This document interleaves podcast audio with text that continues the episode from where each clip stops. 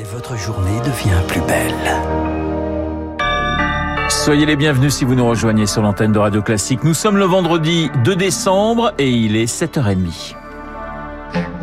La matinale de Radio Classique avec Renaud Blanc. Et l'essentiel présenté par Charles Bonner. Bonjour Charles. Bonjour Renaud, bonjour à tous. À la une ce matin, un week-end de solidarité. Si je vous dis 36, 37, vous me répondez Téléthon, la 36e édition commence aujourd'hui. Un appel aux dons pour financer la recherche et les traitements pour soigner les maladies génétiques rares. Un besoin impérieux, témoignage ce matin d'un enfant malade rencontré par Anaïou.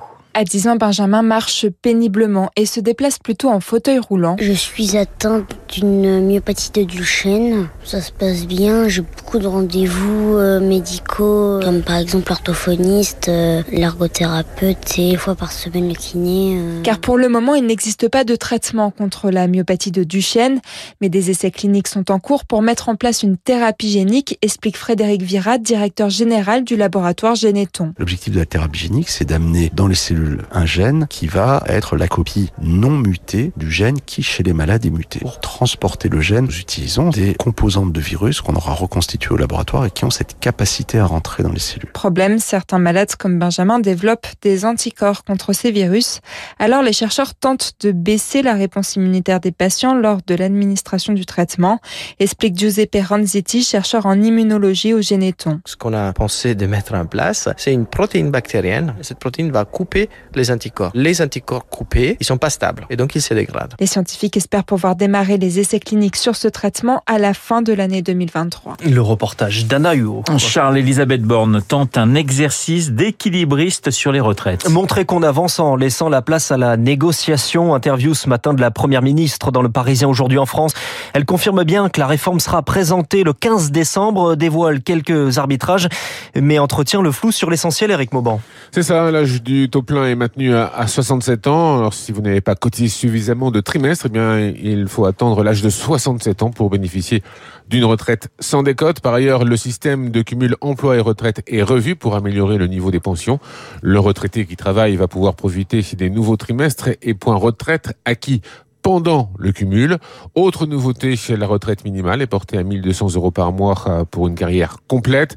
À retenir aussi la clause dite du grand-père pour les régimes spéciaux dont bénéficient les salariés de la RATP, les agents des industries électriques et gazières et de la Banque de France. Seuls les nouveaux embauchés seront affiliés au régime général des salariés du privé et soumis aux mêmes règles. Enfin, Elisabeth Borne rappelle que les négociations avec les organisations syndicales restent ouvertes sur l'âge légal de départ à la retraite le gouvernement souhaite porter à 65 ans. Et la retraite revalorisée pour les agriculteurs non salariés, c'est validé. Projet porté par les Républicains, approuvé par l'Assemblée nationale, tout comme la création d'une juridiction spécialisée sur les violences conjugales. Après le rapport Sauvé sur les violences sexuelles dans l'Église, le plafond de verre, on estimait à plus de 330 000 le nombre de victimes, mais seulement 1500 d'entre elles se sont tournées vers les deux commissions de réparation créées l'an dernier.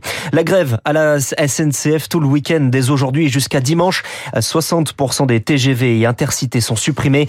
Grève également chez les médecins généralistes. Il est 7h33 sur l'antenne de Radio Classique. Un dîner d'État accompagné d'un message d'unité entre Emmanuel Macron et Joe Biden. Le différent porté sur les subventions américaines à son industrie. Joe Biden promet qu'elles ne se feront pas aux dépens de l'Europe. Les deux présidents d'accord, je cite, pour synchroniser leurs efforts. Il y a bien un point d'accord entre les deux présidents, c'est le soutien à l'Ukraine, un conflit mené grâce aux livraisons d'armes des Occidentaux, mais un conflit de haute intensité un tiers des 350 canons livrés sont en maintenance et les stocks de munitions s'épuisent. Marc Chassillan est ingénieur militaire. Autant les Ukrainiens pouvaient se servir soit dans les stocks que les Russes avaient euh, laissés ou dans leurs propres stocks. Les calibres russes et ukrainiens sont exactement les mêmes. Hein. Le problème euh, vient quand on adresse les calibres occidentaux pour lesquels l'Ukraine n'a aucune ressource en propre. Si cette décision politique de se défaire volontairement d'un certain nombre de nos stocks stratégiques n'est pas prise, comme de toute façon pratiquement aucun pays occidental n'a lancé de production spéciale pour l'Ukraine, à un moment donné, la source se tarira. L'ingénieur militaire Marc Chassillan. La liberté d'expression a ses limites, même pour Elon Musk, le nouveau patron de Twitter.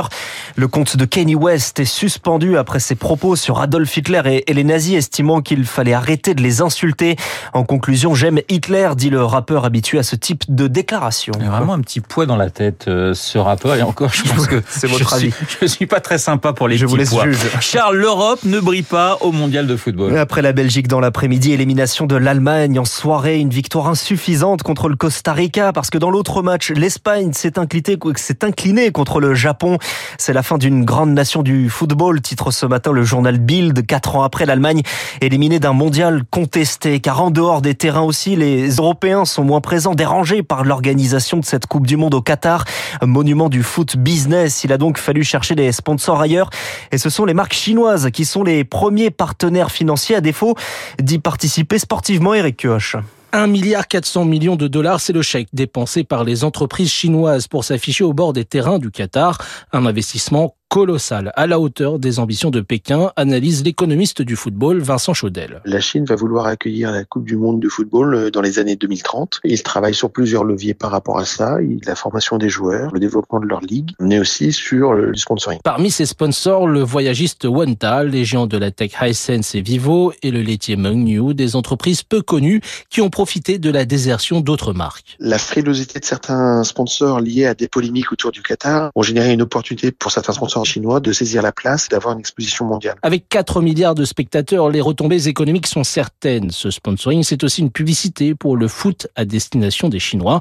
Car au-delà d'une éventuelle organisation du mondial, c'est la coupe que Pékin souhaite ramener à la maison, explique Michael Terrien, économiste du sport. Il y a aussi l'idée de faire rayonner euh, la sélection chinoise. Donc, se servir de la Coupe du Monde pour aider à développer le football local. La Chine se rend bien compte que c'est une scène de confrontation sur laquelle ils sont absents. Pour cela, Pékin finance des stades à coût de millions en Afrique et débauche des joueurs et des entraîneurs à prix d'or en Europe et en Amérique du Sud. L'éclairage d'Eric Cuoche dans les derniers matchs de poule aujourd'hui. Moins de suspense. Le Portugal et le Brésil sont déjà qualifiés.